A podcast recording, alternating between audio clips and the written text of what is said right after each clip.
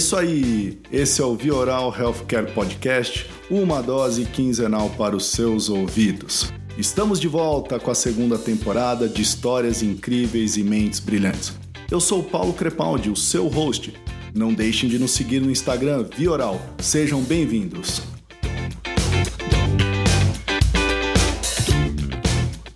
Com o advento da era digital, que trouxe conectividade incomparável, altamente acessível e escalável, falar de uma escola de medicina sem fronteiras não deveria ser nenhum bicho de sete cabeças. Com a disrupção do ecossistema da saúde, a formação de profissionais também precisa evoluir e se transformar. E é sobre isso que iremos falar no episódio de hoje, do futuro da educação médica e a realidade aumentada. Para isso, trouxemos o soteropolitano Mauro Castro, motion designer, que está com um projeto incrível em parceria com o Instituto Paranaense de Otorrinolaringologia e o Núcleo de Ensino e Pesquisa que fomenta a produção de conteúdos médicos. Seja bem-vindo, Mauro, ao Via Oral. Muito obrigado pelo convite, Paulo. Eu queria sanar minha dúvida, e creio que de muitos do Vioral, o que é um motion designer? Nós produzimos conteúdos gráficos em movimento, ou seja, nós fazemos vinhetas, infográficos, animações em 3D, 2D. A gente dá vida a um conteúdo outrora estático. Então a gente faz animação. E através das novas tecnologias a gente coloca essas animações, esses conteúdos ah, nas, nas realidades estendidas, como eu falei anteriormente, a realidade aumentada, virtual e mista. Eu sempre tive uma dúvida sobre realidade aumentada e eu quero aproveitar que você está aqui na minha frente, um expert, para me explicar melhor. No final da década de 80, eu fiquei fissurado num filme que se chamava Uma Cilada para Roger Rabbit. Quem é dessa época provavelmente vai se lembrar porque foi um marco do cinema que misturava animação com atores reais. E esse filme me despertou e até hoje diversas dúvidas. Podemos falar que esse foi o início da realidade aumentada? Veja, a, o, a, o episódio Roger Rabbit é uma inserção de computação gráfica, a técnica antiga já utilizada no cinema, tá? onde você faz a inserção de personagens digitais no filme, na uhum. tela. Existe uma pequena diferença entre isso, que é uma técnica tradicional de animação, para a realidade aumentada. A realidade aumentada hoje você insere essa animação no seu ambiente físico, exatamente onde nós estamos aqui, poderia ter o Roger Rabbit aqui em cima. Entendi. Essa é a grande diferença. Mas todo, tudo, tudo está ligado ao motion, ao motion graphics e ao motion design. Ou seja, existia um designer de caracteres para fazer o Roger Rabbit, existia um motion designer para fazer a animação. Só o meio, a tecnologia que não foi naquela época realidade aumentada, foram as técnicas tradicionais de inserção de personagens digitais no ambiente físico através de é, transparências como canal alfa, como a chroma, cenários chroma key e por aí vai. E eu acho que é, o Pokémon Go acho que é o grande exemplo de realidade aumentada que a gente tem. Eu até me lembro que teve em 2016, em algum, algum desses meses do Pokémon GO, que você tinha assim 45 milhões de usuários ativos ao mesmo tempo é, jogando é isso, e todo mundo sabe das notícias que vieram à mídia de é, acidente de carro porque estava caçando Pokémon GO, pessoas que se machucaram andando na rua porque estavam caçando Pokémon GO, ou seja, Uh, o Pokémon Go, na verdade, ele popularizou a realidade aumentada, né? Na verdade, não é que ele popularizou, ele disse para para a população que a, a tecnologia está pronta e pode ser utilizada por qualquer um que tenha um smartphone, uma, a internet e uma câmera no seu smartphone.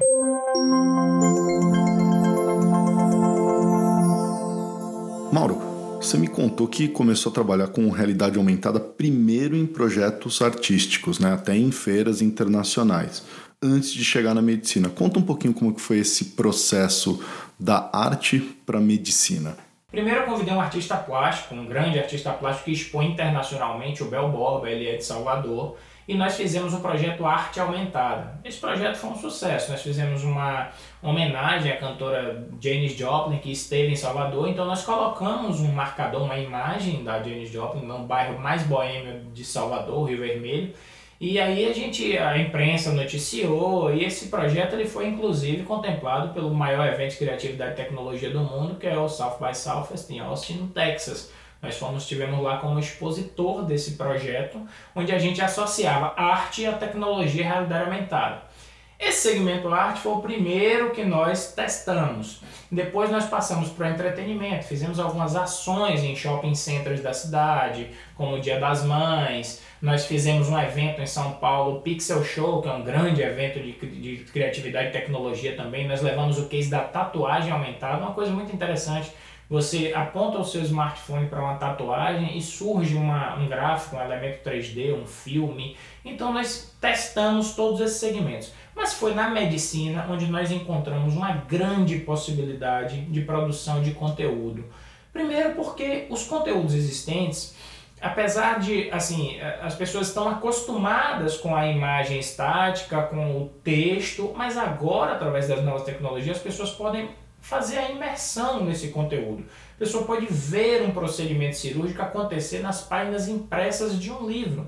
Eu costumo dizer que estamos trazendo o centro cirúrgico para as páginas de um livro e levando esse livro para quem não tem acesso a um centro cirúrgico. Mas como é que você teve esse contato com medicina, Mauro? Como é que foi isso? Porque você está me falando aqui, você fazia ativações e eventos que não tinham nada a ver com tipo, arte, mas daí para medicina é, você tem médico na família? Então, eu tenho alguns amigos médicos, uh, pessoal da Clínica Otorrinos, em Feira de Santana, uh, o Dr. Arthur Greenfeld, o Dr. Washington Almeida, eles me convidaram para conhecer um anuário que ele já faz há um bom tempo. Uhum. E esse anuário, ele tem exatamente o descritivo do processo cirúrgico, do procedimento cirúrgico. Então, você, você lê esse processo cirúrgico, você vê essa cirurgia toda estática através de imagens mais texto e surgiu a ideia, por que não colocar o vídeo da cirurgia que você acaba de estudar? Por que, que você não disponibiliza esse vídeo nas páginas impressas dos livros?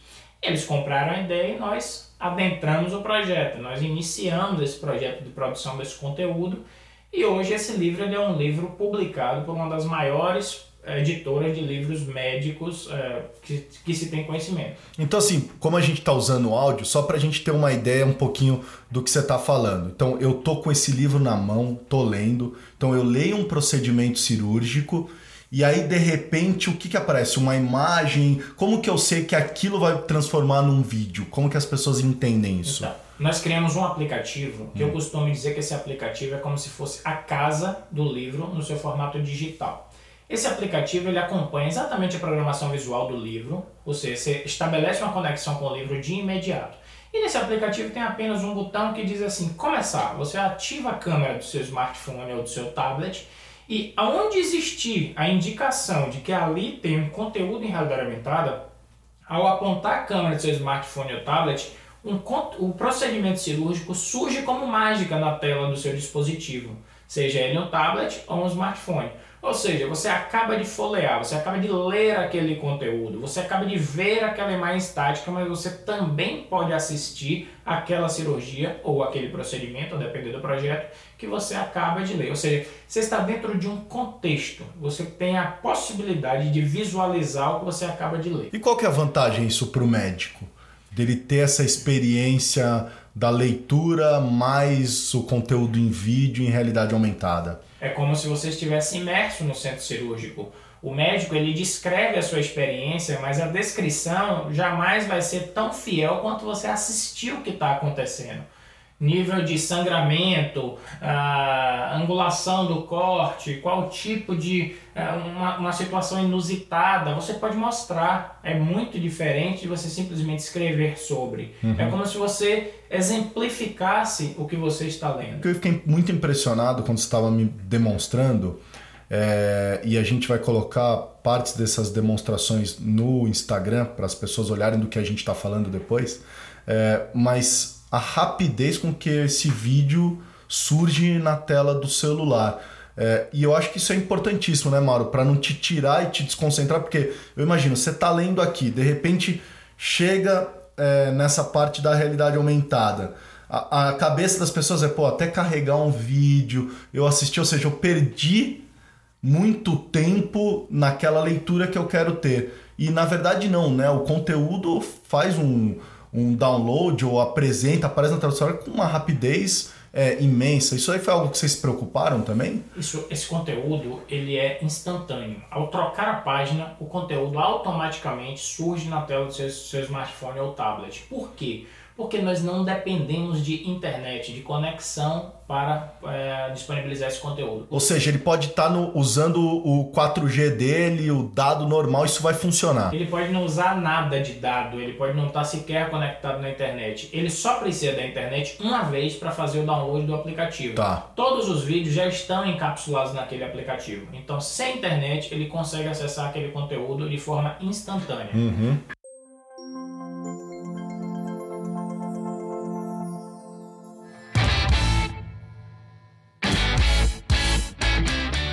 Exaustivamente, nossos experts surfaram durante horas nesse mar imenso que é a internet, procurando perguntas sem suas devidas respostas. E o Vioral não poderia deixar isso assim. Sonhamos em tentar, quem sabe, responder as perguntas mais absurdas do mundo, em parceria, lógico, com os nossos convidados. Fiquem agora com o nosso quadro. Essa nem o Dr. Google responde. Então vamos lá, gente. Aquele quadro que a gente está trazendo para a segunda temporada. Essa nem o Dr. Google responde. Então vamos começar com as primeiras perguntas, Mauro. A primeira pergunta que eu tenho aqui é: como faço um sistema de realidade aumentada em casa? Vi uns vídeos no YouTube e queria ter em casa. É possível e quanto custa? É possível, existem alguns aplicativos que disponibilizam esses serviços. É, você tem aí algumas é, Zapar, enfim, se você colocar realidade aumentada no YouTube, você vai ver diversas aplicações e diversos aplicativos que estão disponíveis, inclusive gratuitamente, tá? Você, você elaborar e executar um projeto para o mercado demanda de um certo custo, mas fazer experimentações está gratuito na internet para quem quiser. Legal. Então tem mais uma pergunta aqui, ó. Mauro, o que você faria se soubesse que a sua realidade seria apenas virtual e controlada por máquinas, como em Matrix? Eu passei por uma experiência bem interessante, onde eu coloquei um óculos de realidade virtual em um amigo meu e coloquei para ele fazer a imersão numa cirurgia, depois eu coloquei para ele transitar em Nova York, em ambientes totalmente digitais. E quando ele tirou o óculos, ele falou: Eu quero voltar, a minha realidade virtual é melhor do que a realidade normal. Eu não sei o que eu faria exatamente, mas eu acho que o meu objetivo é aumentar a realidade onde quer que eu esteja, seja no ambiente físico, seja no ambiente virtual. E mais uma é: a realidade aumentada vai matar os smartphones e computadores? Acredito que não. Eu acho que a realidade aumentada existe porque existe smartphones e computadores. O que vai acontecer é uma evolução desses devices. Por exemplo, vão surgir aí os óculos, que é a chamada realidade mista então, através dos óculos, você vai conseguir ver a inserção de gráficos no ambiente físico. Isso é uma forma de aumentar a realidade. E esse foi mais um quadro. Essa nem o Dr. Google responde.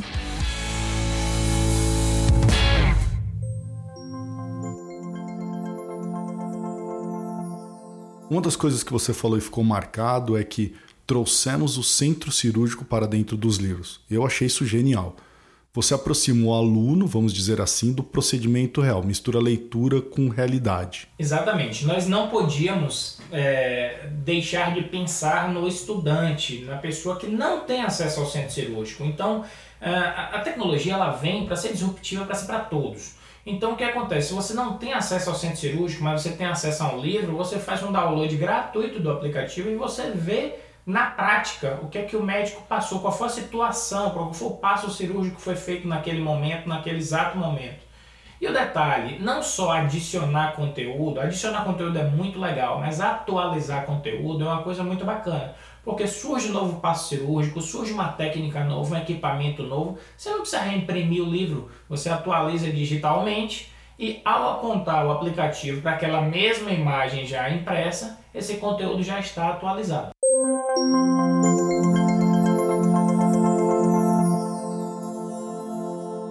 Mauro, na época de Kindle, e-books, por que, que você escolheu focar em livros? Há, há tempos atrás a gente ouvia dizer que o e-book iria tomar o lugar dos livros.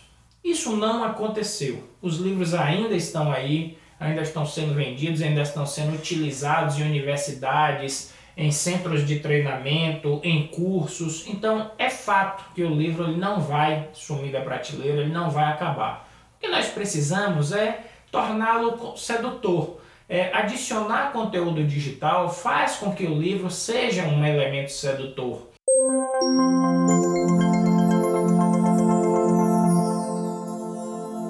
Já que estamos falando de presente e futuro, nas suas andanças pelas mais diferentes feiras de inovação, o que, que você tem presenciado sobre o futuro da educação na medicina? É que a imagem estática já não basta. A animação em 3D ela é bacana, mas também já não basta. O público agora quer tocar, quer fazer a imersão, quer fazer parte do conteúdo. Então, nada melhor do que você colocar, por exemplo, um óculos de realidade virtual e se sentir dentro de um corpo humano. Então você pode ver aquele órgão ali na sua frente, como é que funciona o coração, como é que funciona os batimentos cardíacos, o fluxo ah, de sangue percorrendo todo o corpo humano, como é que uma, uma medicação atua em determinado órgão. Então tudo isso pode ser experienciado através das novas tecnologias.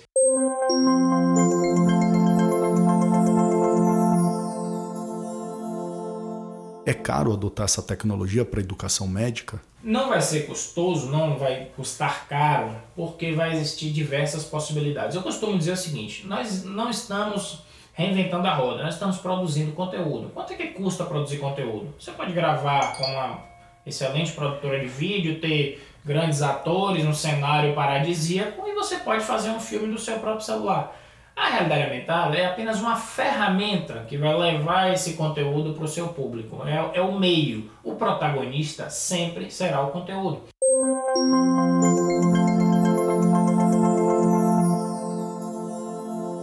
Estamos falando no seu caso de gravações de conteúdo em centro cirúrgico, um ambiente que é extremamente complexo e controlado. Como que é a logística disso tudo? Procedimento exatamente igual aos moldes antigos de produção de conteúdo. Sempre se gravou, sempre se filmou cirurgia. Então, assim, previamente o paciente tem que uh, estar de acordo. O paciente tem que assinar um termo de, de, de, de utilização de imagem, ele tem que estar de acordo com que a, que a imagem dele vai ser parte integrante de um livro, de um aplicativo, de um filme.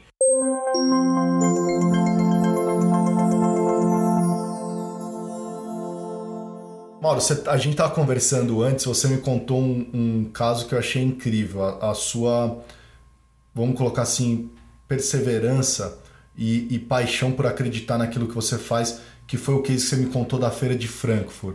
Como é que foi? Conta pra gente isso. A Feira de Frankfurt é hoje a maior feira do mercado editorial do mundo. É uma feira bastante respeitada e ela não é uma feira apenas para o público passante. Ela é uma feira para o mercado editorial, para autores, para grandes empresas, para grandes editores. E através do, do IPO, o IPO, como meu patrocinador, cria os cenários para que eu possa atuar. Nós fomos para Frankfurt e eu fui para lá com um badge, um distintivo, uma credencial de business, ou seja, eu, eu tinha uma credencial que ia além da credencial comum, mas eu não tinha um stand, eu não tinha nada que fosse além disso. Apenas com essa credencial eu fui mostrando o meu produto de, de stand em stand.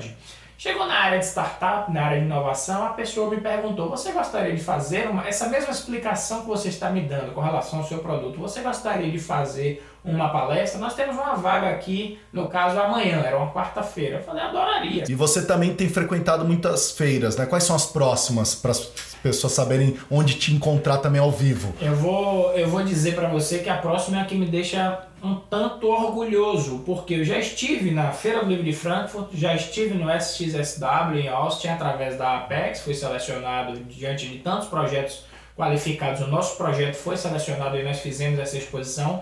Mas o que me surpreende é que nós vamos agora exibir, nós vamos fazer uma aula na Academia Americana de Otorrinolaringologia em New Orleans, nos Estados Unidos. Ou seja, nós já testamos a nossa inovação no mercado editorial, no mercado de criatividade e tecnologia, mas agora a gente vai falar para médico.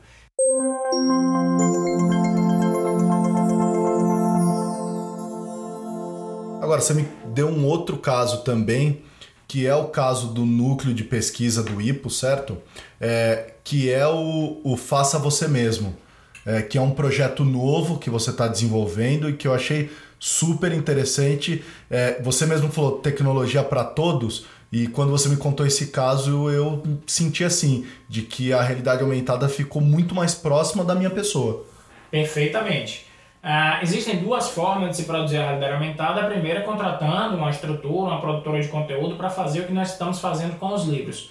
Mas não bastante, nós estamos disponibilizando uma ferramenta para os estudantes, para os médicos do IPO, né, para que eles coloquem as suas experiências, os seus conteúdos através de uma plataforma online. Ele vai acessar via computador, via smartphone ou tablet, e ele vai simplesmente fazer o upload do seu conteúdo de vídeo e vai fazer o upload de uma imagem, ele vai atribuir... Qualquer esse... conteúdo de vídeo, ele produz no celular mesmo? Qualquer conteúdo de vídeo pode ser utilizado para ser exibido em realidade aumentada. Uhum. Você gravou no celular, você faz o upload disso, a plataforma já integra esse conteúdo, atribui a uma imagem e ao mirar a câmera do seu celular para essa imagem, esse conteúdo surge na tela. Olha, sensacional. Parabéns pelo projeto. O projeto Obrigado. me soa sensacional.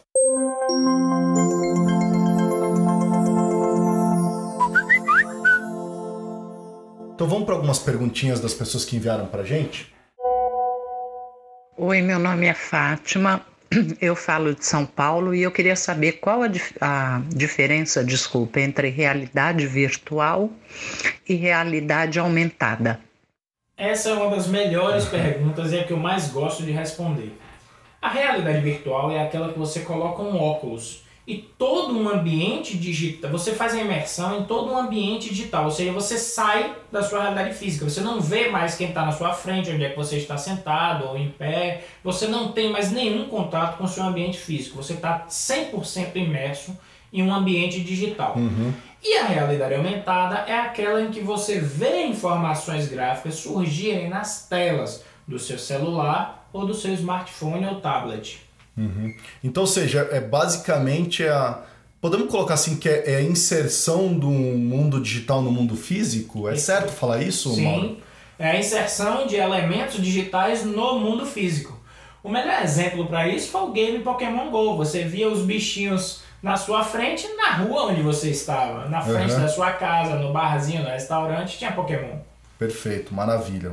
E agora vamos para a pergunta de um dos nossos ouvintes que recebemos via direct do Instagram Vioral, da ouvinte Flávia. Vamos lá, Mauro. A Flávia pergunta o seguinte: como é que surgiu a realidade aumentada? Isso é um estudo militar. Uhum. Então, assim, é, os militares já vêm estudando isso através há muito tempo. Então, as primeiras. O que se tem conhecimento das primeiras realidades aumentadas são aqueles head-up display, aqueles capacetes de aviadores, onde esses aviadores tinham informação de latitude, longitude no, no próprio visor do capacete. Essa é uma utilização militar, ainda uhum. restrita pelas Forças Armadas, e que depois se populariza através da informação que o game Pokémon GO nos deu, que foi de que a tecnologia está disponível e acessível para todos.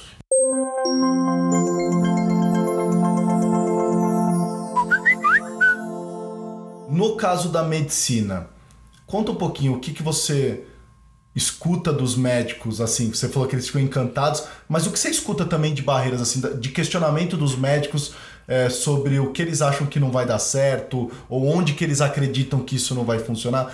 Me conta um pouquinho desses dois lados, Mauro. Na minha opinião, a única coisa que incomoda um pouco é o fato de você ter que fazer o download de um aplicativo ainda, porque a web AR, a realidade aumentada baseada na web, ainda não está tão madura a ponto de você disponibilizar profissionalmente esses conteúdos, principalmente um produto de mercado.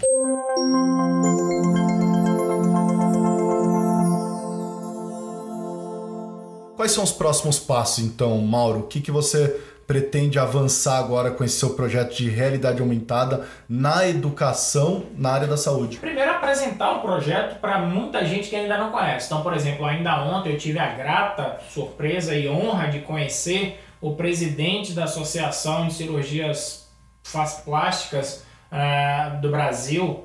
É, e ele, ele olhou para o projeto com bons olhos. Ele me disse: uhum. olha, que isso é uma disrupção, isso é um, isso é o futuro do livro. Então, assim, eu vejo que muitos profissionais, sobretudo da área de medicina, que é onde eu estou atuando, eles ainda não tiveram acesso a isso. Eu quero que primeiro eles tenham acesso às possibilidades e depois levar isso para as universidades, porque eu acho que o grande lance é quando a tecnologia estiver na mão dos estudantes, futuros profissionais.